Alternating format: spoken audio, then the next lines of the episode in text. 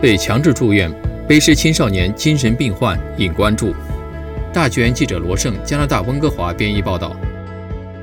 卑诗省一名曾被强制住院的精神病患者回忆说：“当他喊妈妈时，被限制在床上，并被注射了药物。”而另一位病人说：“当他需要治疗他的情绪问题时，药物把他变成了一个僵尸。”在卑诗省儿童和青年组织代表的一月十九号发布的一份报告中。这些令人痛心的记忆只是其中一部分。查尔斯沃斯呼吁省府修改精神健康法，让青少年了解他们将接受何种类型的护理，并有权获得第二意见和法律建议。报告指出，住院病人经常描述被强制关在医院里时感到的困惑和恐惧。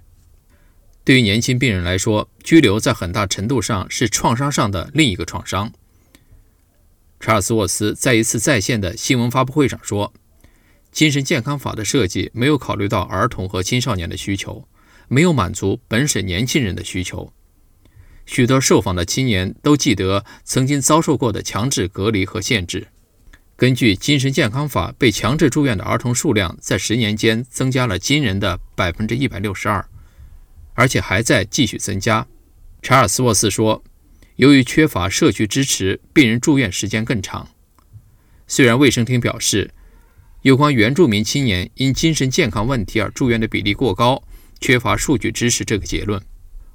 我们无法使用从卫生厅得到的关于儿童和青少年根据精神卫生法被强制住院治疗的数据，因为卫生当局对其准确性提出了质疑。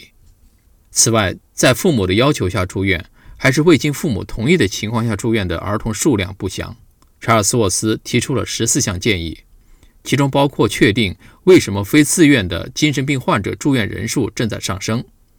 他还呼吁，每次根据精神健康法强制年轻人住院时，都要通知一个独立机构，并由该机构提供权利咨询和宣传。原住民、梅蒂斯人或纽因特人的儿童和青年应该得到文化上的适当照顾。并有权将他们非自愿住院的情况通知他们的社区和民族。精神健康和庇引厅长马康森说，他的部门正在与政府与卫生当局合作，以解决适当的数据收集问题。去年七月，该省暂停了修改精神健康法的议案，以使过量服药的青少年得到延长一周的住院护理。因为查尔斯沃斯和一些原住民团体表示。